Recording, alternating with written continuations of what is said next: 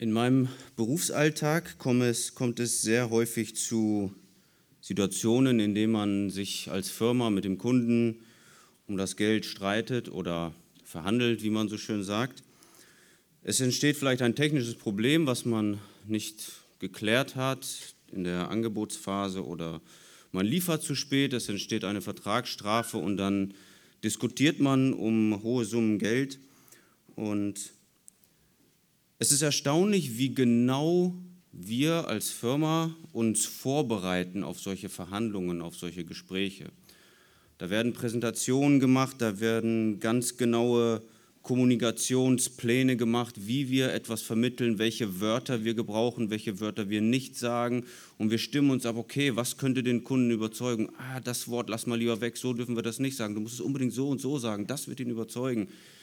Und wir machen uns sehr detailliert Gedanken, wie wir etwas kommunizieren, was wir sagen, was wir nicht sagen, weil es um Geld geht. Wir wissen, in diesen Verhandlungen, da haben Worte Gewicht, da haben Worte Bedeutung, da kosten Worte etwas, wenn es hochkommt.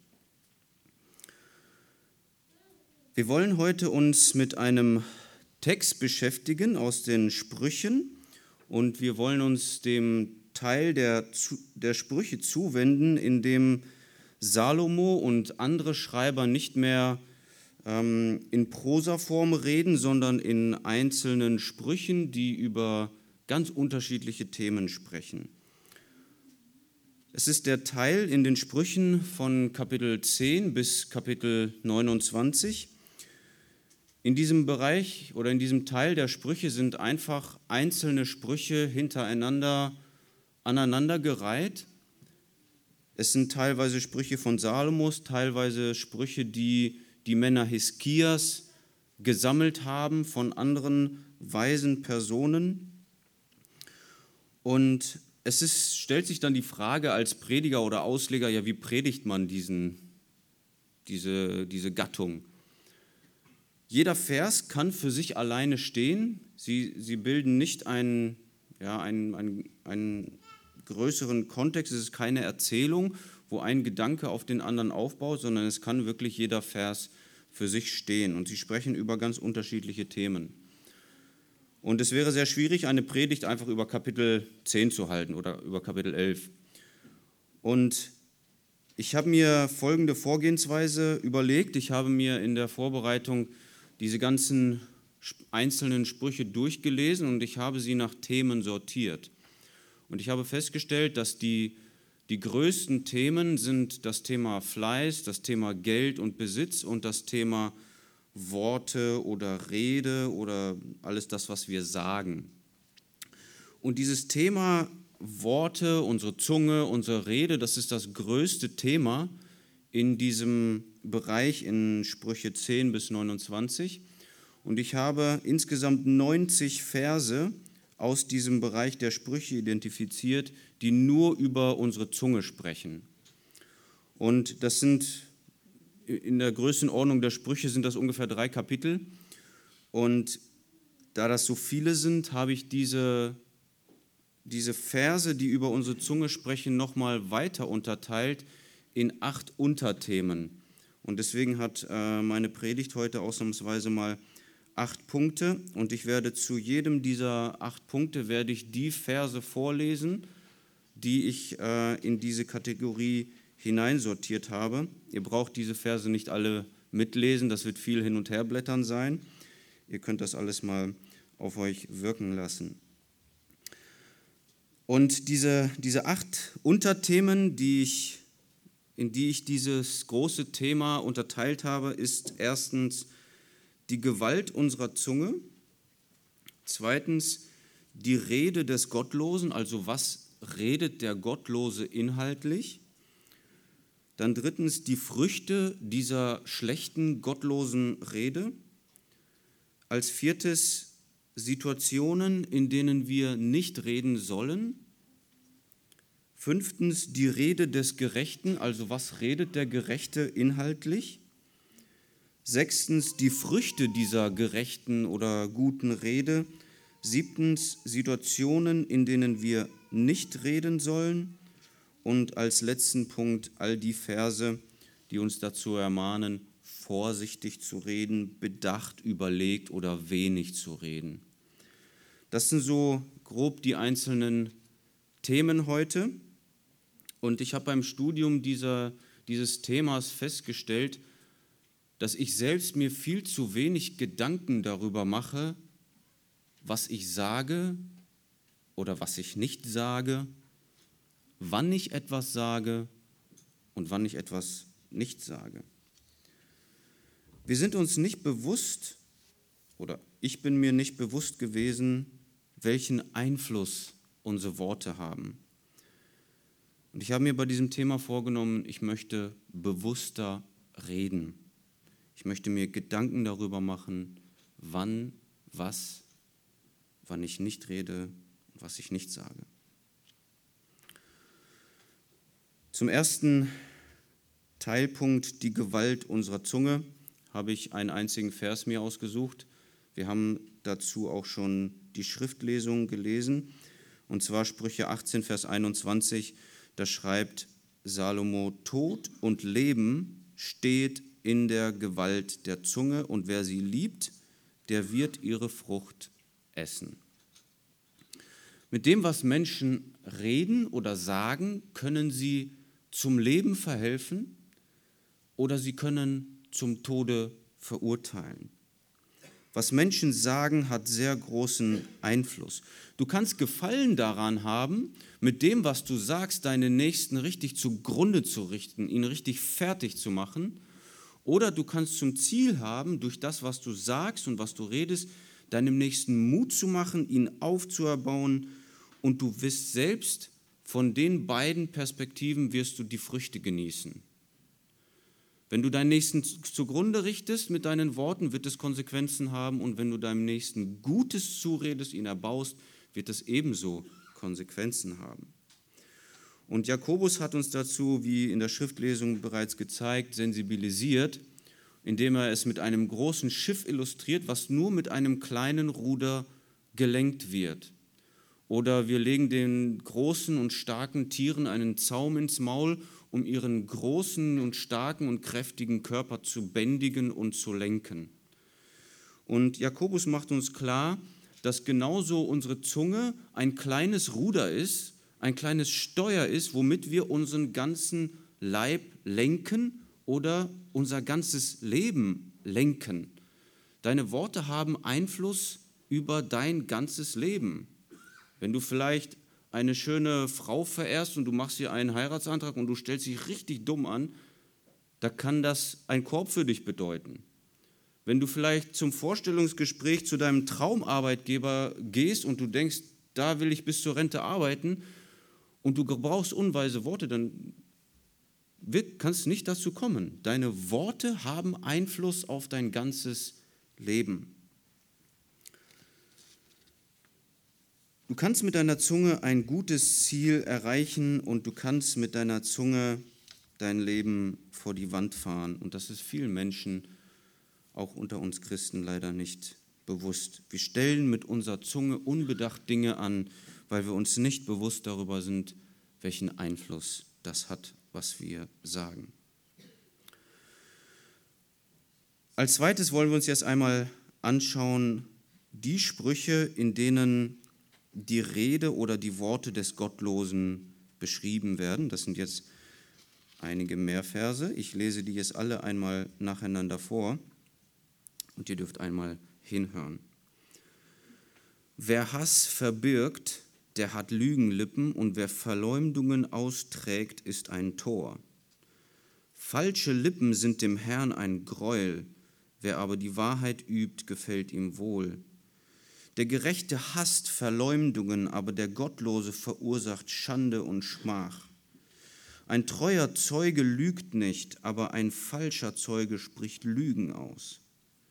Diese sechs hasst der Herr und sieben sind seiner Seele ein Greuel, stolze Augen, eine falsche Zunge, ein falscher Zeuge, der Lügen ausspricht und einer, der Zwietracht sät zwischen Brüdern. Besser ein Armer sein, der in seiner Lauterkeit wandelt, als ein Verkehrter, der verdrehte Lippen hat. Ein falscher Zeuge bleibt nicht ungestraft und wer Lügen ausspricht, geht zugrunde. Zweierlei erbitte ich von dir, verweigere es mir nicht, bevor ich sterbe. Gehaltloses und Lügenwort halte von mir fern. Wer den Gottlosen gerecht spricht und wer den Gerechten verurteilt, sind beide dem Herrn ein Greuel. Die Worte des Verleumders sind wie Leckerbissen, sie dringen in die verborgenen Kammern des Inneren. Wer mit lügenhafter Zunge Schätze erwirbt, der jagt nach Wind und sucht den Tod. Ein Lügenzeuge geht zugrunde, aber ein Ohrenzeuge darf immer wieder reden. Mit seinen Lippen verstellt sich der Hasser und in seinem Herzen nimmt er sich Betrügereien vor. Wenn er schöne Worte macht, so traue ihm nicht, denn es sind sieben Gräuel in seinem Herzen. Die Worte des Verleumders sind wie Leckerbissen, sie dringen in das Innerste des Leibes. Nordwind erzeugt Regen und Verleumdungen verdrießliche Gesichter. Zu einem Narren passt keine vortreffliche Rede, so wenig wie zu einem edlen Menschen Lügen reden. Süß schmeckt dem Mann das Brot der Lüge, aber hinterher ist sein Mund voller Kies. Tritt nicht ohne Ursache als Zeuge gegen deine Nächsten. Weshalb willst du irreführen mit deinen Lippen? Wer seinem Nächsten schmeichelt, der stellt seinen Füßen ein Netz. Wer seinen Vater und seiner Mutter flucht, dessen Leuchte wird erlöschen in der dichtesten Finsternis.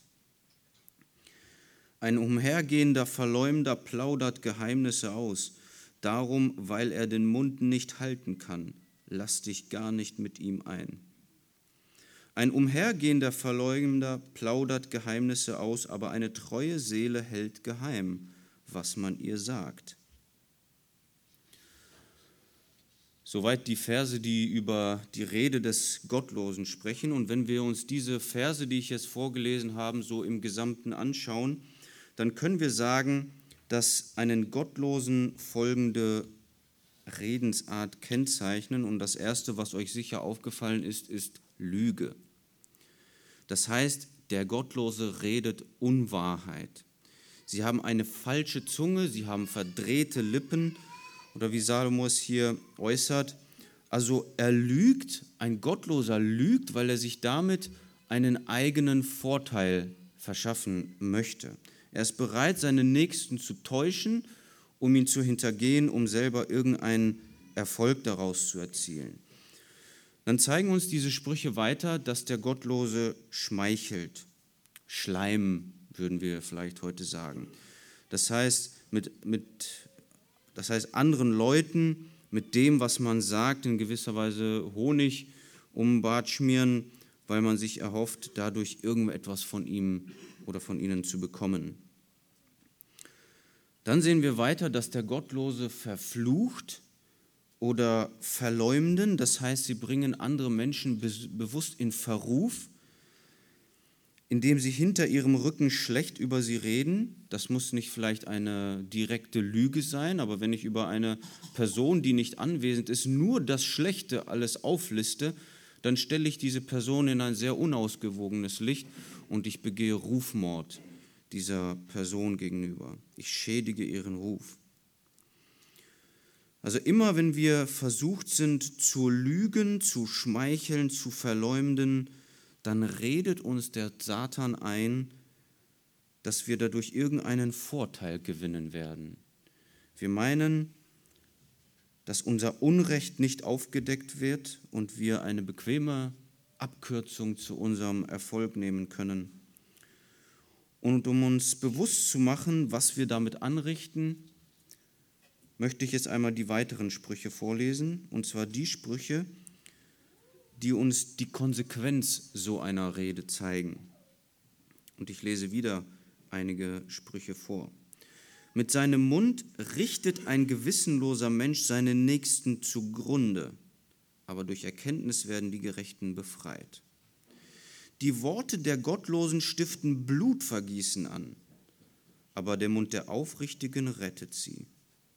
In treulosen Lippen steckt ein böser Fallstrick, ein Gerechter aber entgeht der Bedrängnis.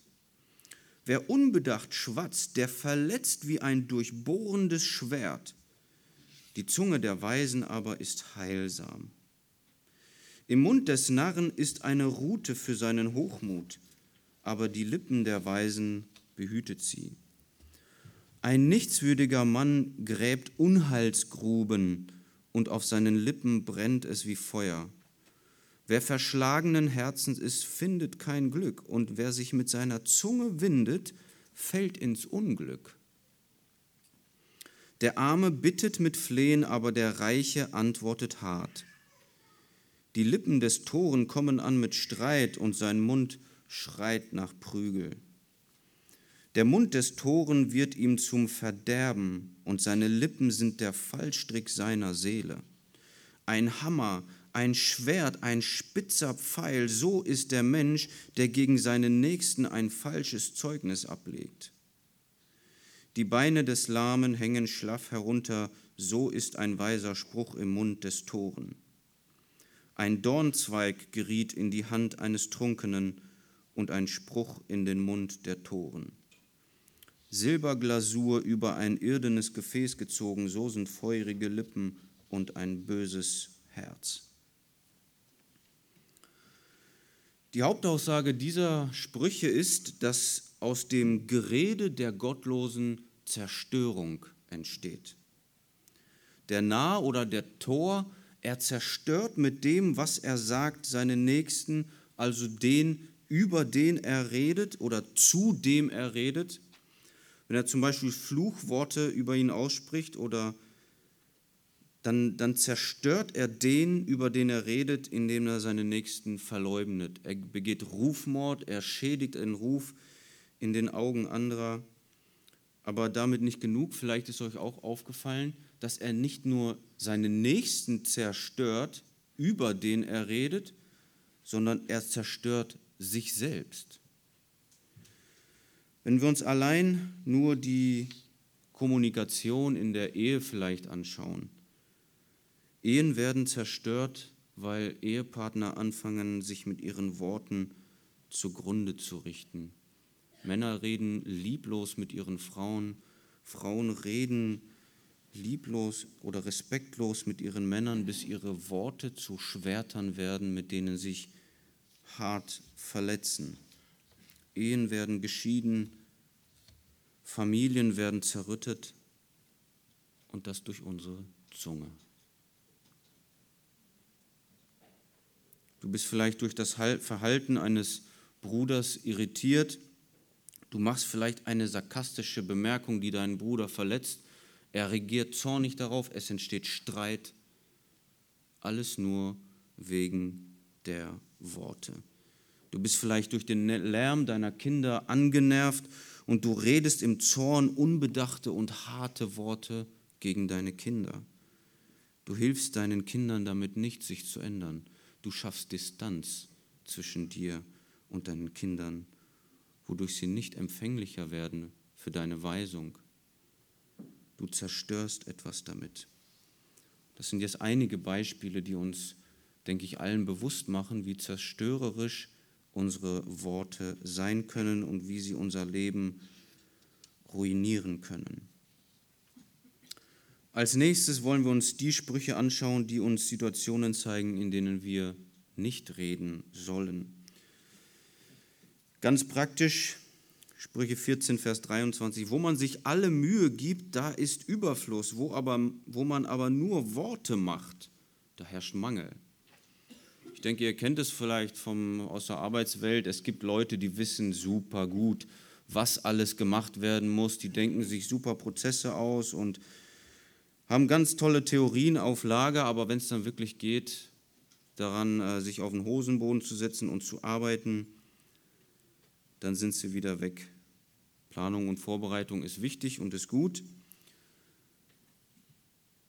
aber Arbeit wird verrichtet, indem man sie tut und nicht nur über sie redet. Also, sobald klar ist, was gemacht werden muss, darfst du arbeiten. Eine weitere Situation, in der wir nicht reden sollen, ist folgende. wer antwortet, bevor er gehört hat, dem ist es Torheit und Schande. Vielleicht habt ihr schon mal erlebt, ihr habt eine Frage an jemanden und ihr müsst vielleicht für diese Frage etwas an Erklärung liefern, etwas ausholen. Und ihr seid dabei, diese Erklärung zu liefern, ihr seid noch nicht richtig zu eurer Frage gekommen und euer Gegenüber, der, der nickt schon ganz eifrig und schnappt nach Luft, weil er dringenden Redebedarf hat. Und dann fällt euch einfach ins Wort und hält einen langen Monolog und dann ist er fertig und sagst du, das war gar nicht meine Frage, ich wollte eigentlich das und das wissen. Und Leute, die so, die diesen Charakterzug haben, die hören sich anscheinend gerne selbst reden, was nicht weise ist. Menschen, die nicht zuhören, halten, zeigen damit, dass sie sich selbst für weiser halten als andere. Sie meinen, dass das, was sie zu sagen haben, viel hörenswerter ist als das, was andere sagen. Ich lese einige weitere Sprüche vor.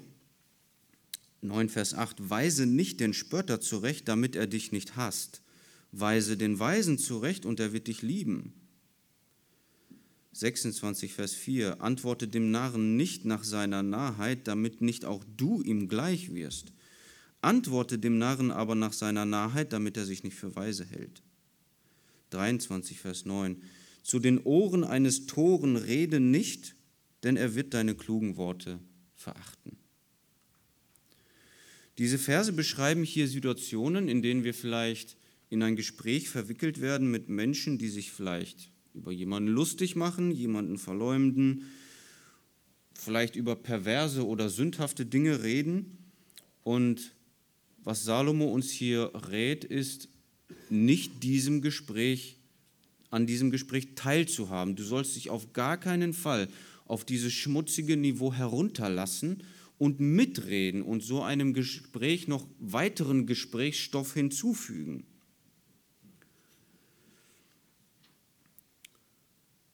Durch so eine Art von Gesprächsinhalten offenbaren Menschen sich als Narren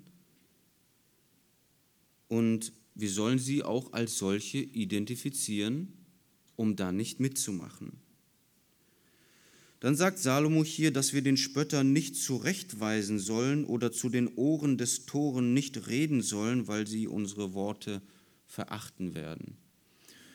Auf der anderen Seite ermahnen uns die Sprüche oder auch die Bibel, manchmal gottlose Menschen zurechtzuweisen und wir sehen davon ab, sehr oft ab aufgrund von Menschenfurcht.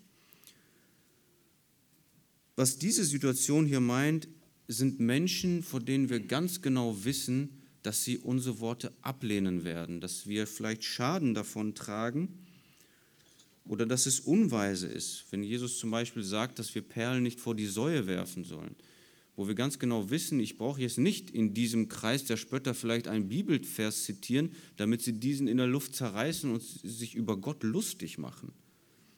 Das ist damit gemeint. Dann sagt er hier, weise nicht zu den Spötter zurecht, damit er dich nicht hasst. Wenn wir vielleicht Menschen, vielleicht manchmal Kinder, die schon älter sind, sehr oft ermahnt haben und wir, wir merken schon, die Ermahnung und Konfrontation, sie schürt Hass, sie schürt Zorn gegen uns, dann sollten wir uns überlegen, ob es weise ist, diese Person immer weiter zurechtzuweisen. Eine weitere Situation, in der wir nicht reden sollen, Sprüche 27, Vers 2, ein anderer soll dich rühmen, nicht dein eigener Mund, ein Fremder und nicht deine eigenen Lippen. Ein Vers, der uns wahrscheinlich bekannt ist, wir sollen uns nicht selbst loben, bringen wir unseren Kindern vielleicht schon bei. Trotzdem machen wir das manchmal sehr schlau, indem wir, ähm, wir, wir reden natürlich nicht einfach so von uns, was wir alles so können und äh, gemacht haben, sondern wir lassen manchmal so ganz beiläufig Bemerkungen fallen, wo wir ganz genau wissen, da werden die Leute nachfragen und dann können wir richtig schön vom Leder ziehen, so nach dem Motto, ja, er hat mich ja gefragt, was ich beruflich mache oder so. Haben wir ganz geschickt eingefädelt. Ich fasse diesen Punkt noch einmal zusammen. Also rede nicht, wenn es Zeit ist zu arbeiten und du weißt, was du zu tun hast. Rede nicht, wenn andere reden, höre zu. Rede nicht mit Menschen, die mit dir dummes Zeug reden wollen und rühme oder lobe dich nicht selbst. Und damit wollen wir jetzt einmal den ersten Teil der schlechten Rede, sage ich mal, verlassen und rübergehen zum zweiten Teil oder unseren fünften Punkt war das, meine ich jetzt. Die Rede des Gerechten. Also was redet der Gerechte inhaltlich? Dazu lese ich es wieder einige Verse vor. Das Herz des Weisen gibt seinem Mund Einsicht und fördert auf seinen Lippen das Lehren. Böse Gedanken sind dem Herrn ein Gräuel, aber freundliche Rede sind ihm rein.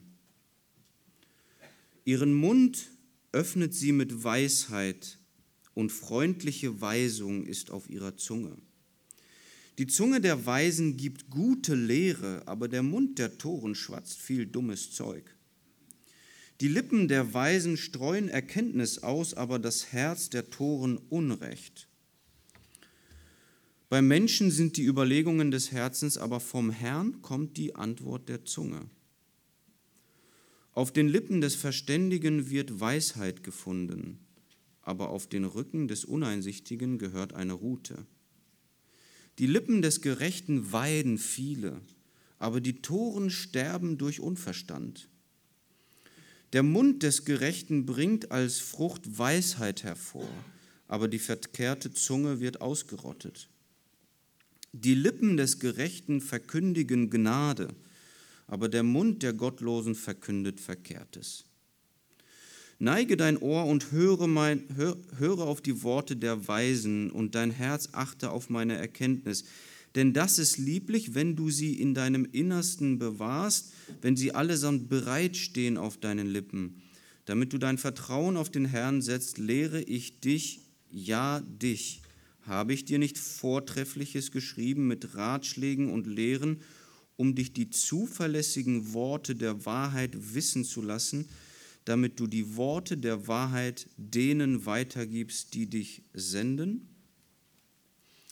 Wir haben vorher die Rede des Gottlosen gesehen, der das von Lüge gekennzeichnet ist. Und wenn wir uns einmal so als Ganzes die Rede des Gerechten hier anschauen, dann stellen wir fest, dass im Gegensatz dazu die Rede des Gerechten von Wahrheit gekennzeichnet ist.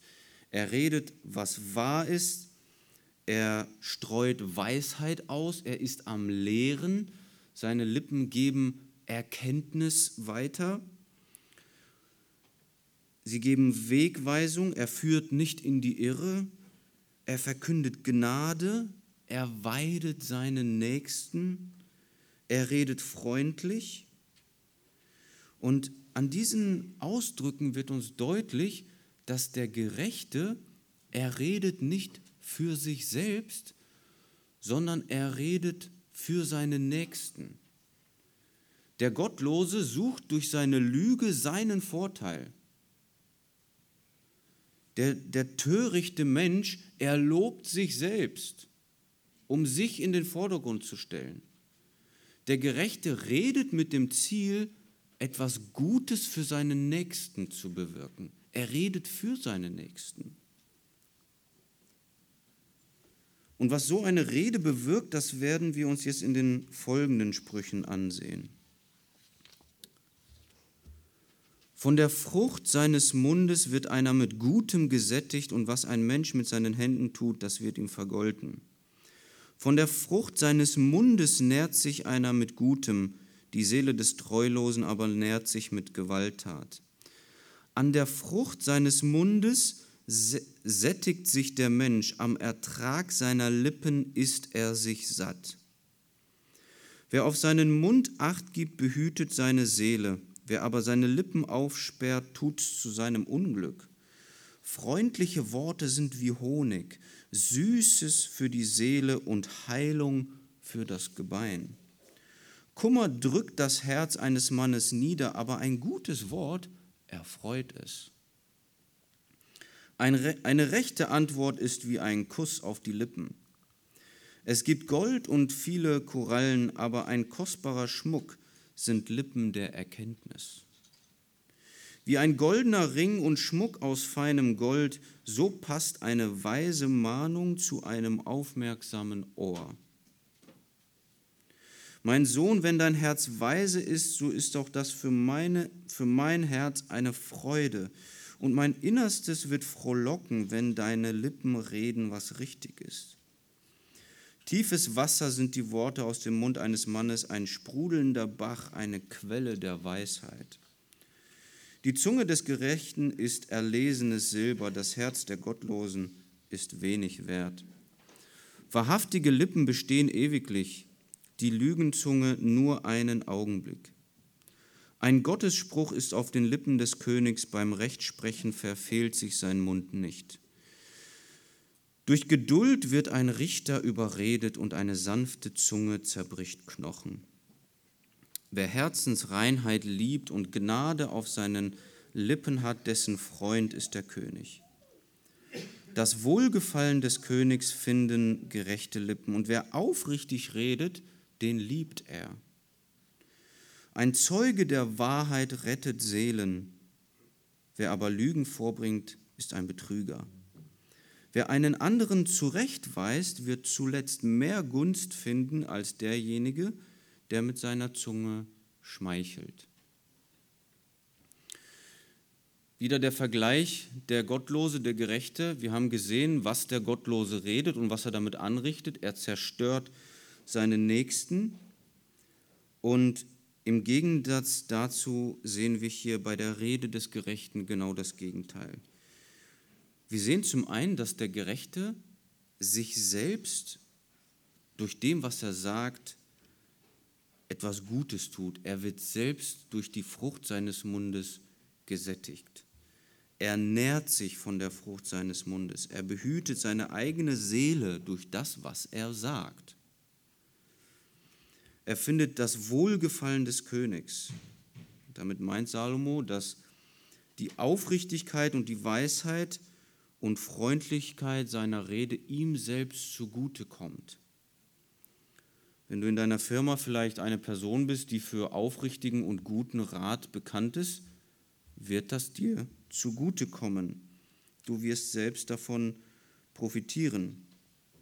Vielleicht mal ein Beispiel dazu. Ich bin damals in Wolfsburg angefangen bei einem Dienstleister für die Automobilindustrie und ich habe bei diesem Dienstleister angefangen, ohne eine konkrete Aufgabe zu haben und mein Dienstleister musste mich dann vermitteln. Er musste für mich quasi einen Job suchen in dem großen Konzern.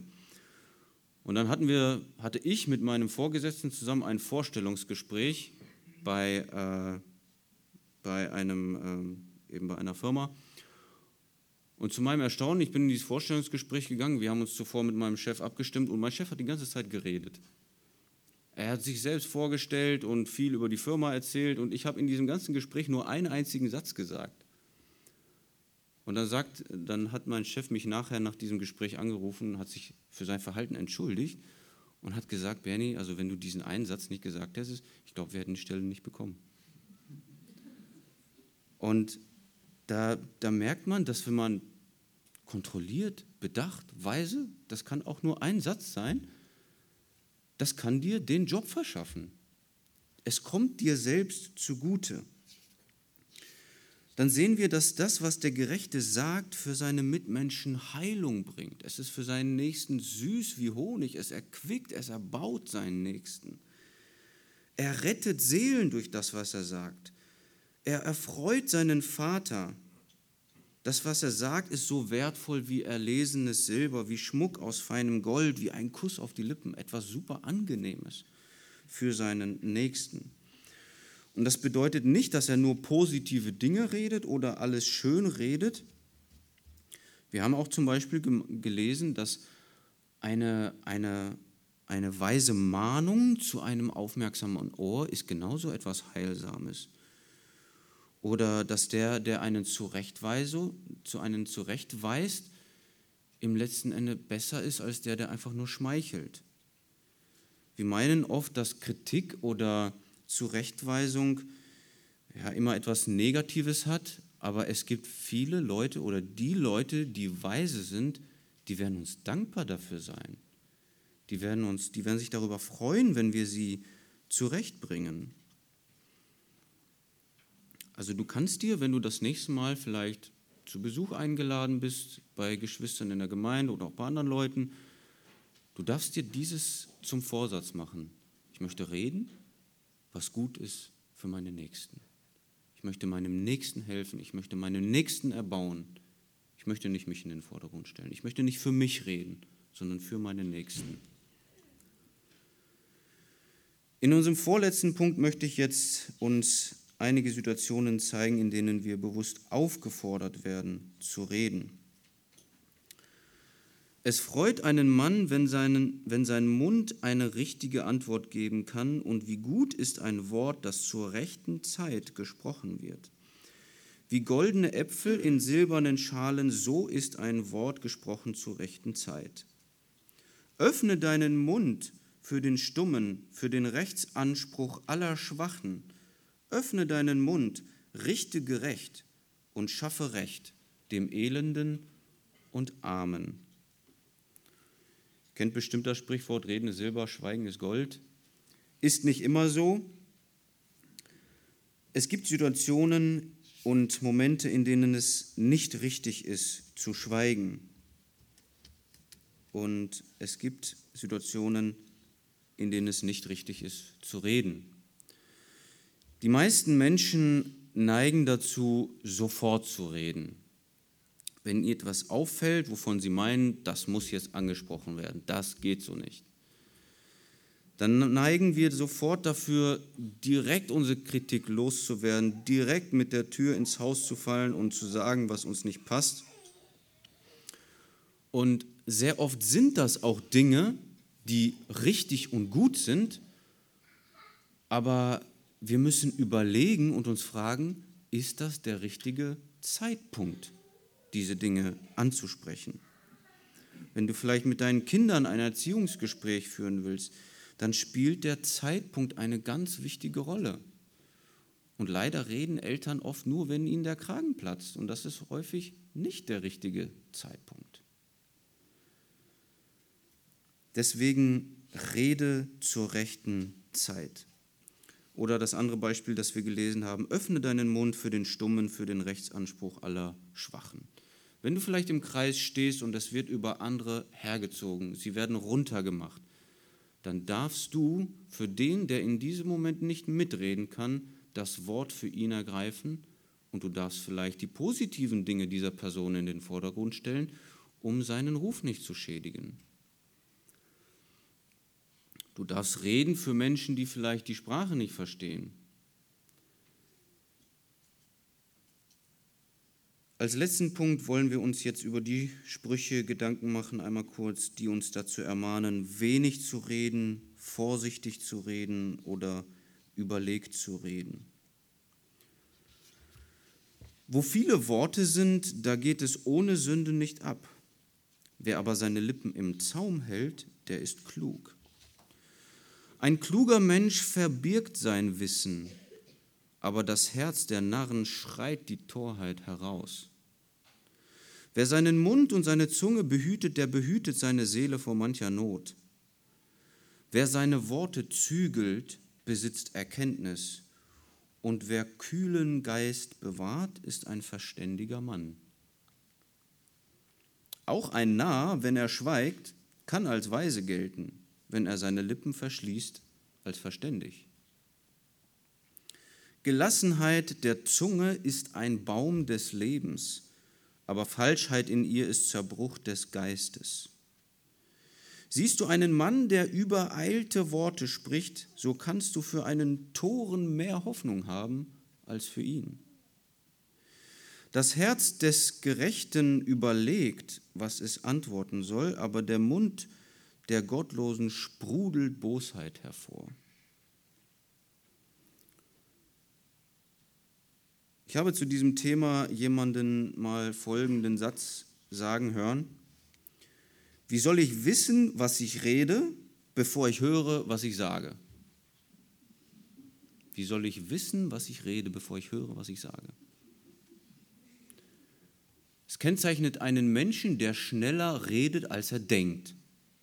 Er muss seine Worte erst hören, um zu sehen, wie, wie schlimm das ist, was er jetzt gerade gesagt hat. Das heißt, Menschen reden, wie gesagt, fast schneller, als sie denken. Es gibt Menschen, die haben zu allem und jedem was zu sagen.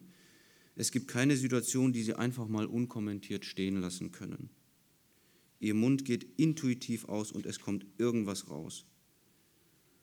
Und solche Menschen bezeichnet Salomo als Narren, als Toren. Das ist unweise. Der Mund des Gottlosen sprudelt Bosheit hervor. Er ist vorschnell mit seinem Mund. Er spricht übereilte Worte. Und wenn wir als Christen mit so einer Eigenart zu kämpfen haben und dazu neigen, oft und viel zu reden, dann ist es nicht ratsam, sich zu bemühen, sehr viel Gutes zu reden, sondern dann solltest du dich disziplinieren, disziplinieren erstmal grundsätzlich weniger zu reden. Du wirst damit viel Sünde vermeiden. Deswegen lass es uns lernen, unsere Zunge zu zügeln und im Zaum zu halten. Das Herz des Gerechten überlegt, was es antworten soll. Er muss nicht sofort reden. Er hat eine gelassene Zunge. Er hat keinen Stress damit, etwas zu wissen und es nicht zu sagen. Das ist das Kennzeichen von Demut. Menschen, die viel reden, meinen, dass das, was sie sagen, viel wichtiger und viel hörenswerter ist als das, was andere sagen. Und sie offenbaren sie damit, was sie von sich halten. Darum lasst uns mit unseren Worten sparsam umgehen, so wie Paulus es an die Epheser schreibt, Epheser 4, Vers 29. Kein schlechtes Wort soll aus eurem Mund kommen, sondern was gut ist, zur Erbauung, wo es nötig ist, damit es den Hörern Gnade bringe.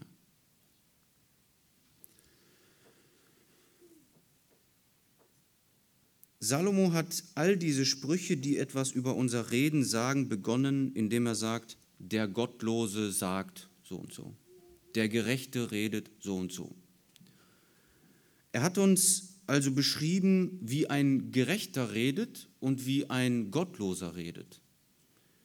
Er hat uns nicht gesagt, wie du reden musst, um ein Gerechter zu sein oder wie du reden musst, um ein Gottloser zu sein, sondern er hat beschrieben, wie die schlechte Rede einen Gottlosen charakterisiert und wie die gerechte Rede einen Gerechten charakterisiert.